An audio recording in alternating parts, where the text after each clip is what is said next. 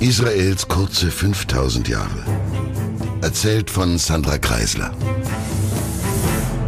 Man weiß über das Leben der Juden in der Levante aus der Zeit ab dem Ende des siebten Jahrhunderts verblüffend viel.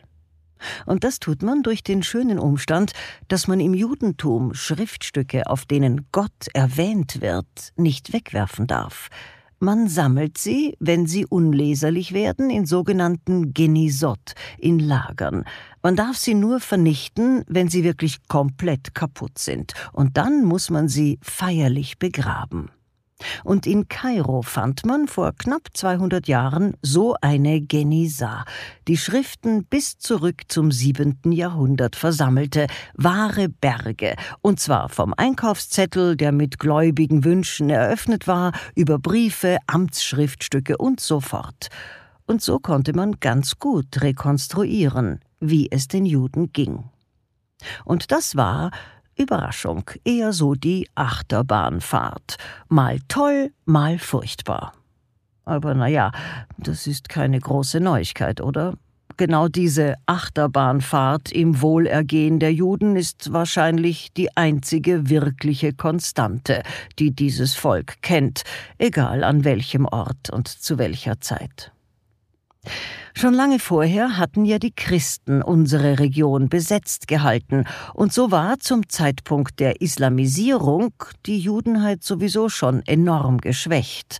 Die meisten waren ausgewandert, einige wenige sogar übergetreten, und nur ein kleiner Teil des einst mächtigen Volks krallte sich noch mit letzter Kraft an seine Herkunftserde verschwindend wenige, auch im Verhältnis, wenn man bedenkt, dass Juden einst über 90 Prozent der Menschen in dieser Region stellten. Aber sie waren da. Unsere Region, also das, was sich heute Israel, Gaza und die Westbank nennt und auch noch ein wenig darüber hinaus auf dem Golan und in das heutige Jordanien hinein, das alles ist immer noch die einzige Region auf der Welt, wo die Urbevölkerung seit Tausenden von Jahren bis heute unverändert, nicht nur ohne Unterbruch anzutreffen ist, sondern eben auch die uralte angestammte Sprache und die Ursprungsreligion bis in die heutige Zeit hinein bewahrt hat. Und das, obwohl das Judentum auch immer mit progressivem Denken in Verbindung gebracht wurde. Aber naja, ich schweife schon wieder ab und das schon so früh in meinem Bericht, also Entschuldigung. Jedenfalls, nun ab der Mitte des achten und bis ins neunte Jahrhundert hinein verändert die Herrschaft der Muslime, die, wenn man so will, Kolonisierung des angestammten Heimatlandes der Juden durch große Mengen von Menschen aus der arabischen Halbinsel, alles. Es verändert alles. Und für immer so wie ja auch der Bau des Felsendoms das Gesicht Jerusalems für immer verändert hatte.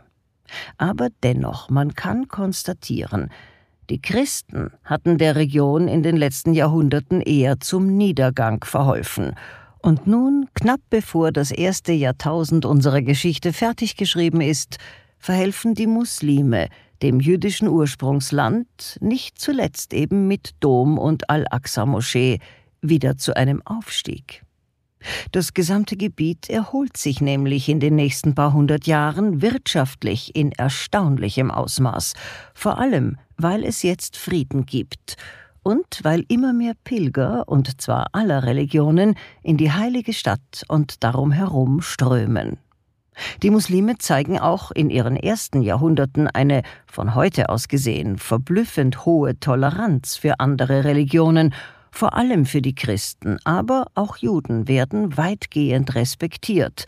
Und es gibt in diesem heute Palästina und Israel genannten Gebiet damals noch weit mehr Christen und Juden als Muslime.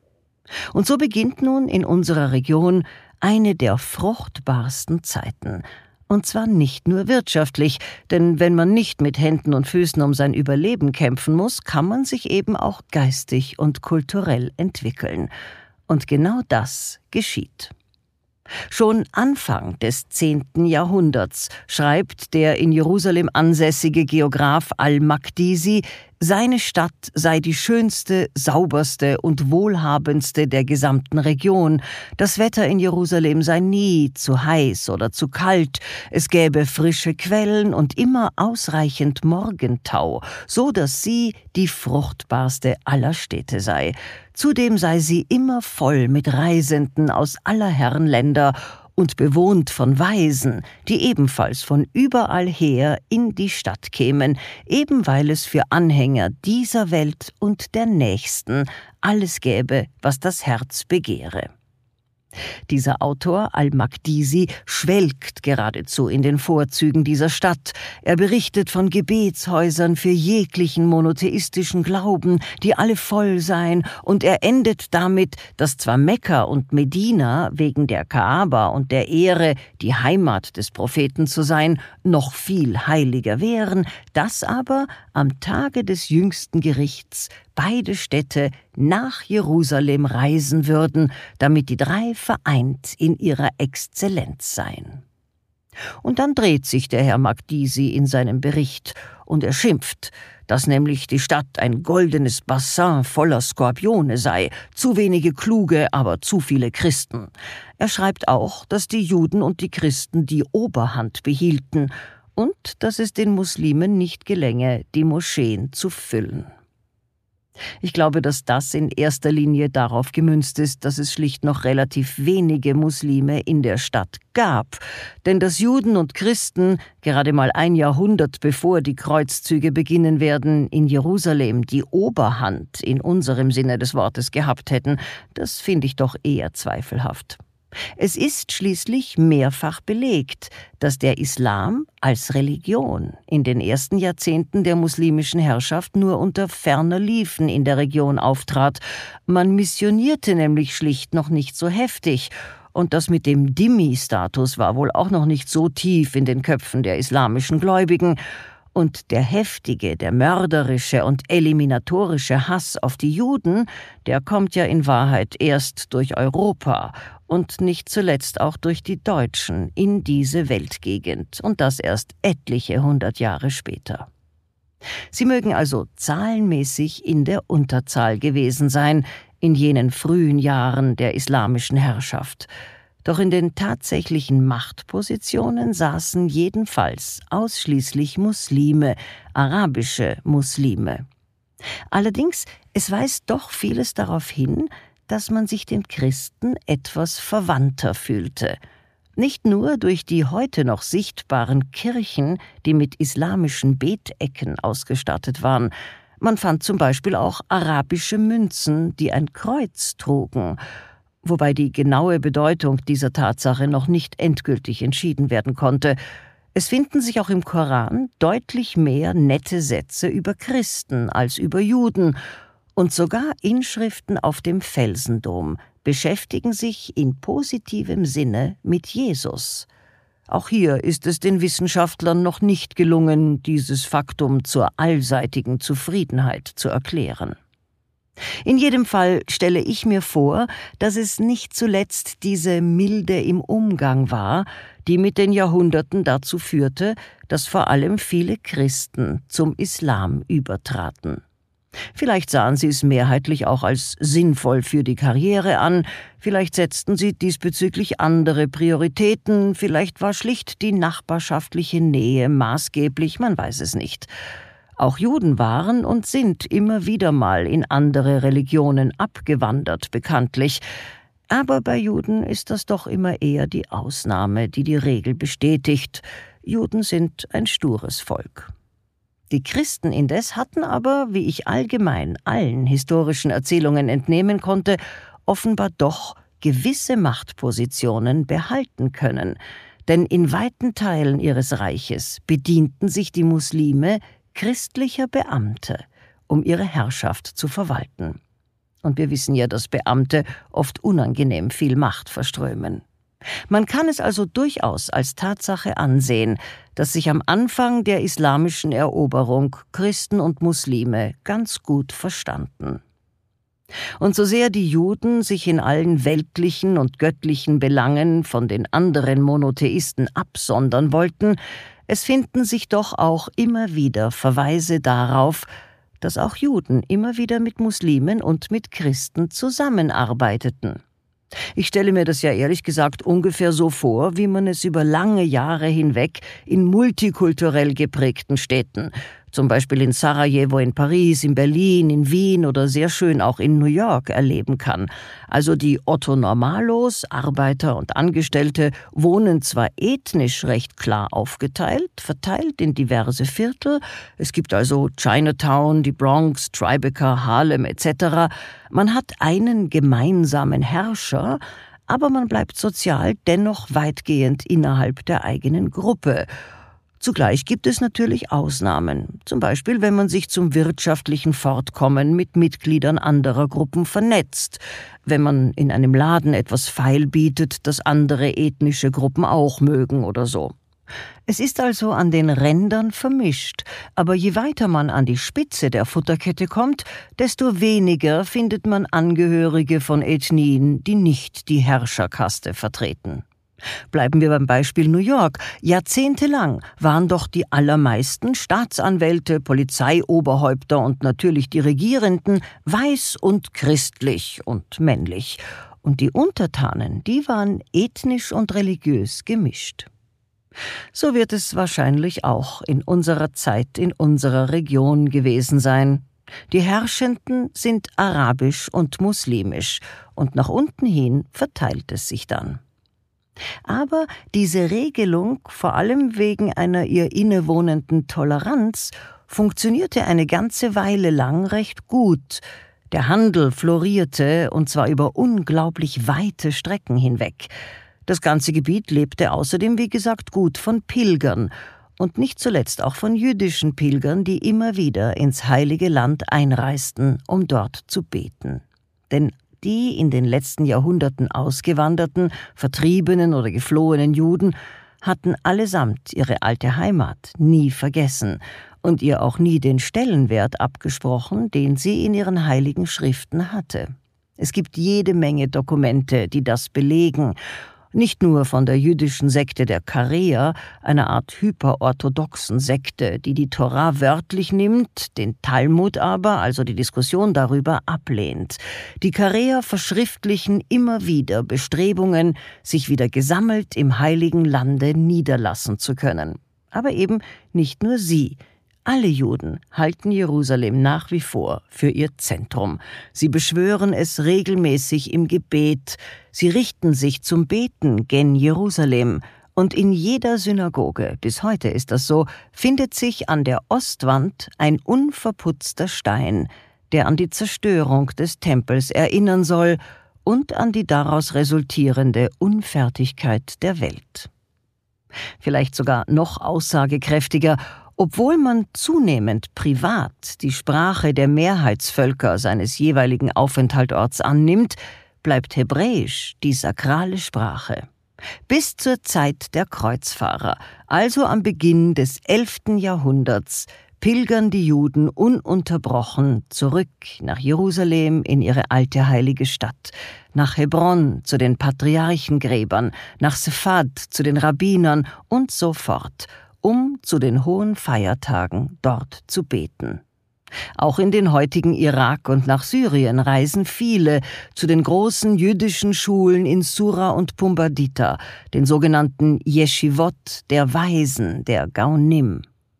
Diese Länder, die heute als arabisch unbestritten sind, sich aber damals ebenso unter neuen Herren erst neu erfinden mussten, hatten bis tief ins 20. Jahrhundert hinein eine substanzielle jüdische Bevölkerungsmenge. Sie waren jahrhundertelang wesentliche Zentren der jüdischen Gelehrsamkeit. In diesen arabisch besetzten Ländern, also im heutigen Libanon, in Syrien, dem Irak, wird mit der Dauer der Besetzung auch immer mehr Arabisch nicht nur als Amtssprache, sondern auch von der Bevölkerung privat gesprochen. Bei den Juden aber wird es nur zum Teil angenommen.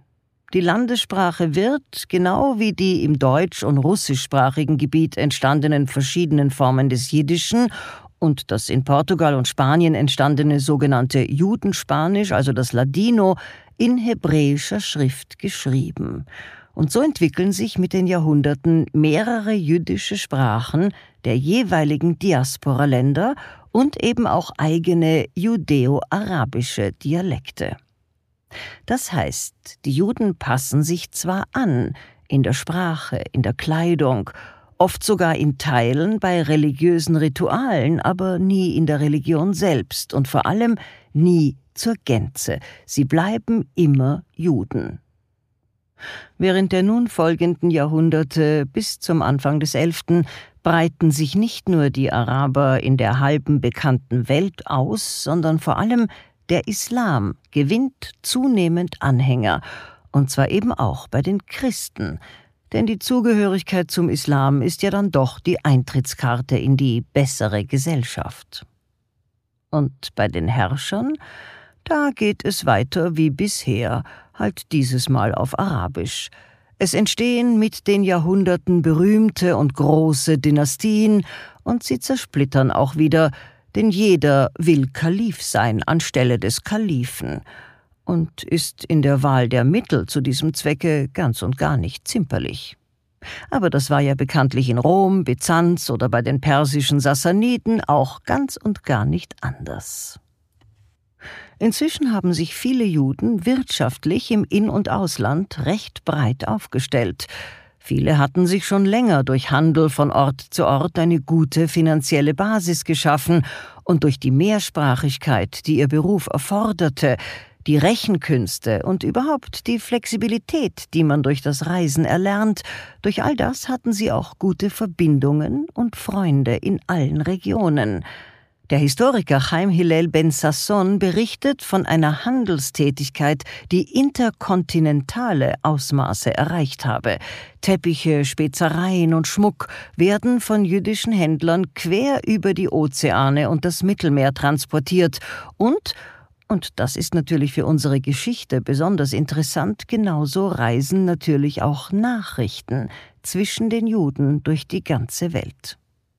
Es gibt zwar nach wie vor auch Juden, die einfach nur Bauern sind, aber diese leben meist an den Rändern des Islamischen Reichs oder in Afrika. In den Städten der Welt aber, und so auch in den islamisch beherrschten Städten, haben eine große Zahl an Juden inzwischen auch handwerkliche Berufe aller Art. Sie sind Färber, Gerber, Goldschmiede, Schlachtmeister oder Instandsetzer von Wasserschläuchen, wie zu lesen ist, also Arbeiter und unterer Mittelstand. Bald bildet sich auch eine etwas höhere Mittelschicht heraus. Es gibt zum Beispiel sogenannte Aderlasser, das waren zugleich Barbiere und Chirurgen. Und natürlich eben viele Händler, Juden, die es durch die erst erzwungene und dann doch gut genutzte Reisetätigkeit zu Wohlstand gebracht hatten. Mit diesem Wohlstand gab es dann, genau wie in den König- und Kaiserreichen des Abendlandes, inzwischen auch so manch einen reichen islamischen Herrscher, der sich jüdischer Geldverleiher bediente, die ihm, oft mit zitternder Hand, durch Geld den Herrscherstatus sicherten. Die Juden sind damals, gemessen an der heutigen Sicht, bei den Arabern immer noch höher im Kurs als im Westen. Sie dürfen eigene Vorstände ihrer Gemeinden aufstellen, die allgemein als Führer ihrer Gruppe anerkannt werden. Es gibt in der Levante sogar allseits respektierte Vorsitzende der gesamten Judenheit der Welt. Dieser sogenannte Resh Galuta, der Kopf der Auslandsgemeinde, wie das übersetzt heißt, der erfüllte quasi die diplomatische Funktion des Vermittlers und Fürsprechers an den Kalifenhäusern. Er war also eine Art Botschafter, der Diplomat eines anderen ernstzunehmenden Volks und sein Wort galt nicht nur nach außen, sondern vor allem auch in inneren Gesetzesangelegenheiten des gesamten Judentums. Er gab in vielen Belangen jüdischen Lebens den Ausschlag. Das führte naturgemäß oft auch zu übermäßigem Prunk, und der Historiker Ben Sasson versteigt sich sogar zu der Aussage, diese Zeit spiegelte, zwar wie er sagt, im Schatten der Kalifen, aber doch sogar die alte Monarchie Judäa wider. Zumindest so beginnt es mit der islamischen Eroberung. Aber leider, mit den Jahren werden, man kennt es, die Rechte, die die neuen Herren der Minderheit zugestehen, immer weniger. Die Oberhäupter der jüdischen Welt, die bis dato eben auch Richter und Gemeindevorsteher waren, hatten immer prekärere Positionen, und es wurde wieder gefährlicher, Jude zu sein. Und eben nicht nur in der Diaspora, sondern auch in der alten Heimat, und natürlich auch dort, wo die alten Zentren der jüdischen Gelehrsamkeit sonst noch waren, also in Babylonien, im späteren Irak oder in Syrien. Überall beginnt die Judenheit, sich neue Formen des Zusammenlebens und auch der Abgrenzung vor den anderen Religions- und Volksgruppen zu suchen. Und diese Abgrenzung ist es, die dafür sorgt, dass das Judentum als Religion auch die Volksgruppe der Juden weiter zusammenhält. Die Christen, die waren ja in unserer Region schon vorher mehrheitlich Zugewanderte aus allen vergangenen Kriegen, sie waren also nie eine Ethnie gewesen, und jetzt erliegen sie, wie gesagt, in immer größeren Gruppen der Verlockung der neuen Religion beizutreten. Die Juden aber sind zwar wirtschaftlich gestärkt und ethnisch gefestigt, aber sie haben zunehmend Sorge, ob und wie dieser Zustand halten kann, wenn der Resh Galuta, das Oberhaupt der Judenheit in der gesamten Welt, nicht erhalten bleiben kann. Wie schafft man es, über Landes-, ja sogar Meeresgrenzen hinweg die Kommunikation und die Zugehörigkeit zum eigenen Volksstamm nicht zu verlieren? Ausgehend von Jerusalem und den wesentlichen Yeshivot, also den jüdischen Schulen der umliegenden Gebiete, entwickelt sich nun in den Jahren ab 800 zunehmend eine ganz erstaunliche frühe Form der Demokratie, in einem sehr eigenen Zusammenspiel mit weisen Rabbinern, und man kann sogar sagen, es kommt zu einer recht eigentümlichen Form der Aufklärung. Das genauer zu erklären würde hier allerdings leider zu weit führen, und es hängt auch eng mit der Religion zusammen. Und wie schon mehrfach gesagt, die religiösen Dinge, die lasse ich, soweit es sich irgendwie machen lässt, lieber außen vor. Aber ich möchte es doch kurz ansprechen, denn es ist erstaunlich, mit welcher Resilienz die Juden als Religion und als Volk sich gegen alle Angriffe der Veränderung wehren können und dabei doch immer enorm flexibel bleiben. Und so beginnt eben an dieser Schwelle zum zweiten Jahrtausend unserer Zeitrechnung noch etwas. Die Judenheit entwickelt sich ganz konkret zu einem Vielvölkervolk, einer Vielnationalitätennation. Und meines Wissens ist das die einzige Menschengruppe dieser Welt, die sich mit Fug und Recht so bezeichnen kann.